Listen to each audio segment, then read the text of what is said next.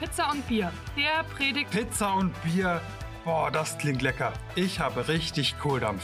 Dann bist du hier genau richtig. Hier gibt es etwas Gutes. Nicht nur für den Leib, sondern auch für Geist und Seele. So vielfältig und bunt wie der Belag der Pizza und erfrischend wie ein kühles Bier an einem warmen Sommerabend. Ich kann's kaum erwarten. Okay, dann geht es jetzt los. Pizza und Bier, der Predigt-Podcast der evangelischen Kirchengemeinde Kochen. Wer es etwas biblischer möchte, kann nebenbei Brot und Wein genießen.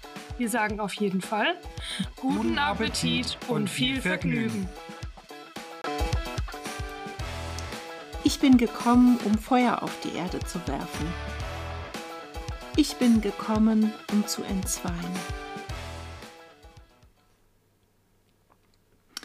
Jetzt, so kurz vor Weihnachten, ist die Sehnsucht nach Frieden besonders groß. Und dann hören wir ganz oft, Jesus ist der Friedefürst.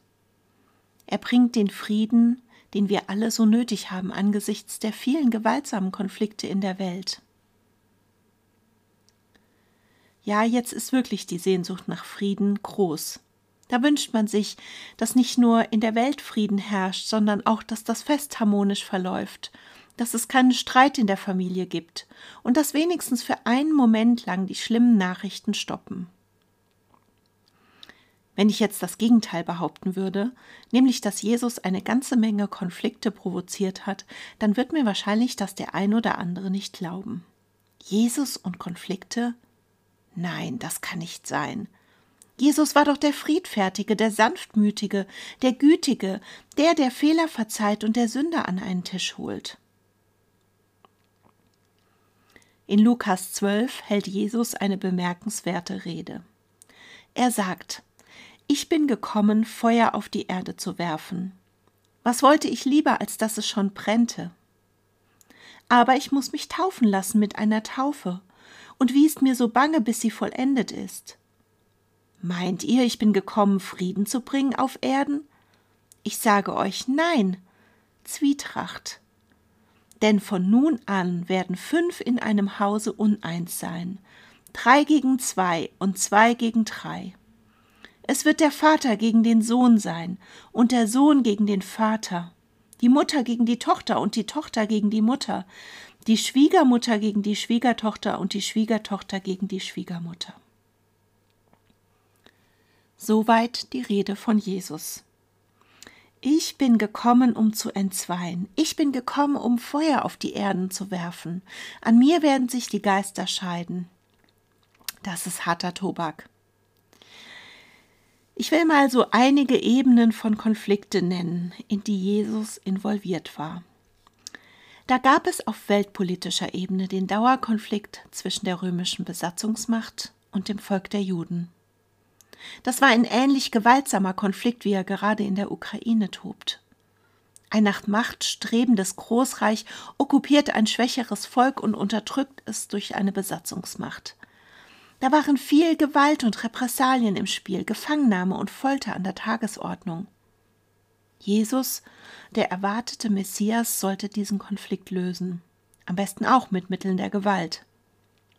Man erwartete ihn deshalb auf einem Schlachtross mit gezücktem Schwert. Man hoffte auf einen starken Kriegsherrn, der in der Lage war, dem schlimmen Treiben ein Ende zu bereiten. Stattdessen kam ein Baby. Später wurde das Baby ein Wanderprediger. Jesus hat diesen Konflikt zwar nicht angeheizt, aber er hat die Juden maßlos enttäuscht. Letztlich wurde er in diesem Konflikt zerrieben und zum Tode verurteilt. Eine Ebene darunter gab es die Auseinandersetzungen zwischen den verschiedenen religiösen Gruppierungen, die damals enormen Einfluss hatten. Am bekanntesten sind wohl die Pharisäer und die Sadduzäer, die sich untereinander die Macht aufteilten, gleichzeitig aber auch untereinander total verfeindet waren. Jesus hat nichts getan, um diese Konflikte auch nur ansatzweise zu lösen. Im Gegenteil, er hat sich beiden Parteien zum Feind gemacht. Unzählige Male hat er sie angegriffen, sie der Heuchelei bezichtigt, ihnen frommes Getue vorgeworfen und dass sie das Wesen des Glaubens nicht verstanden hätten.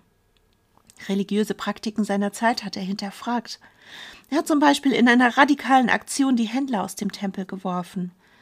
Er hat die jüdischen religiösen Regeln offensichtlich missachtet und ist am Schluss angeklagt worden, weil die religiösen Machthaber ihn für einen Unruhestifter hielten. Auch auf persönlicher Ebene hat Jesus oberflächlich gesehen irritierende Situationen hervorgerufen. Einmal hat er sich sehr abfällig und auch trennend über seine eigene Familie geäußert, um nur mal ein Beispiel zu nennen. Was sind Konflikte? Das Wort Konflikt kommt von dem lateinischen conflictus und bedeutet so viel wie das Aneinanderschlagen bzw. der Zusammenstoß zweier verschiedener Parteien. Und das ist mir wichtig. Eine Sachauseinandersetzung ist noch kein Konflikt. Wenn Sie und ich verschiedener Meinung sind und wir engagiert darüber diskutieren, dann haben wir keinen Konflikt. Aber Sie wissen ja, wie das so läuft. Da diskutiert man eben noch ganz sachlich über irgendetwas und plötzlich kippt das Gespräch um. Und es ist plötzlich so eine gespannte Atmosphäre im Raum. Ich will nicht sagen emotional. Emotional können auch Sachdiskussionen geführt werden. Nein, es ist mehr. Es riecht nach Krach. Über dem Tisch ist man noch freundlich, unter dem Tisch werden bereits Tritte verteilt. Man stößt aneinander, reagiert verletzt. Und Sie wissen, eben hatten Sie noch eine Sachauseinandersetzung, aber plötzlich haben Sie einen Konflikt. Ein zweites Wort möchte ich noch klären, das der Aggression. Aggression kommt vom lateinischen Wort accredi und bedeutet herangehen, sich an jemanden wenden, ihn angehen, angreifen, unternehmen, beginnen. Die Urbedeutung des Wortes Aggression ist also gar nicht negativ. Im Gegenteil, Aggression hat etwas mit Bewegung zu tun, mit Energie, ja sogar mit gesuchter Nähe. Sie mobilisiert Energien, um etwas auszulösen, Bedürfnisse zu artikulieren oder um sich zu schützen. Und damit kommen wir so langsam auf die Spur, warum Jesus nicht nur Frieden brachte, sondern auch Konflikte anzettelte oder sie einfach auch nicht löste. Denn Konflikte sind gar nicht so negativ, wie wir das oft denken. Konflikte können zum Beispiel eine Beziehung klären. Konflikte helfen oft dabei, Dinge, Dinge zum Besseren zu ändern. Wenn Jesus stritt, dann nicht aus purer Freude am Konflikt, sondern um irgendetwas zu erreichen. Er stritt zum Beispiel für ein anderes Gottesbild, als die Pharisäer es hatten. Er stritt für eine andere Spiritualität, dafür, dass die Liebe die prägende Kraft in der Gottesbeziehung war, nicht die Befolgung von Regeln. Er setzte sich für die Ausgestoßenen ein, für die, die am Rande standen, und erntete damit so manches Missfallen. Er hinterfragte Regeln und Gesetze, auch weil er sie für ungerecht und unangebracht hielt. Für uns Menschen sind Konflikte oft eine Art Trainingslager. Wir lernen Geduld, Kompromissbereitschaft. Wir trainieren Lösungen zu suchen. Ja, ich weiß, Konflikte können auch sehr destruktiv werden. Vielleicht werden deswegen auch so viele Konfliktsituationen in der Bibel beschrieben, damit wir uns einüben in die Kunst, Konflikte zu führen, Konflikte so zu führen, dass wir am Ende ein besseres Ergebnis erreichen. Aus der Bergpredigt kennen wir den Satz Selig sind die Friedfertigen. Dieser Satz ist ein Übersetzungsfehler. Es heißt eigentlich Selig sind die Friedensstifter. Friedfertig zu sein ist etwas Passives. Friedensstifter zu sein etwas Aktives. Manchmal muss man auch um den Frieden kämpfen. Es ist gerade sehr interessant zu sehen, wie Friedensethiken umgeschrieben werden. Die Friedensethiken der 70er und 80er Jahre, die haben heute keinen Bestand mehr. War man nach der Erfahrung des Zweiten Weltkriegs jahrelang der Meinung, Gewalt ist immer abzulehnen, kommt man angesichts des Kriegs in der Ukraine zu der Überzeugung, dass das Recht auf Selbstverteidigung legitim ist. Gewalt bleibt dabei das Mittel, das möglichst nie angewandt werden sollte. Um es mal an einem konkreten Beispiel deutlich zu machen. Dietrich Bonhoeffer, den wir ja alle durch das wunderbare Lied von guten Mächten wunderbar geborgen kennen, der war überzeugter Pazifist. Vor dem Krieg, vor dem Zweiten Weltkrieg, hat er sich ganz entschieden für Frieden eingesetzt. Er selbst war ein außergewöhnlicher Theologe mit hervorragenden Karriereaussichten. Er war schon in die USA gereist, um dort tatsächlich auch Karriere zu machen. Er hatte dort hochkarätige Einladungen. Aber als er sah, was die Nazischergen in Deutschland anrichteten, beschloss er zurückzufahren, um sich im Widerstand zu engagieren. Er wurde Doppelagent, das heißt, er verriet Deutschland an England und plante das Attentat gegen Hitler. Er war überzeugt, gegen so viel Bosheit muss man kämpfen.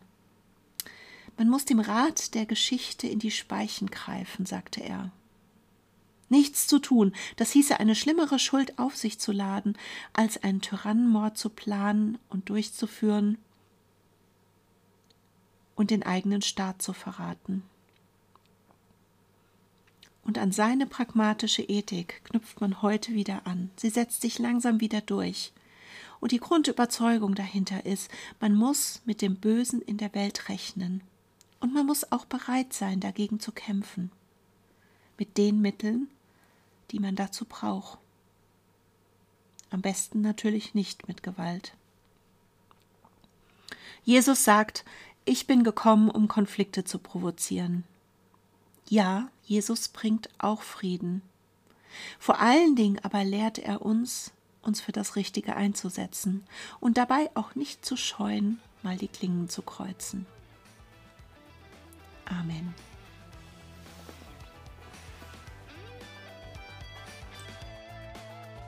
Hat es dich gestärkt?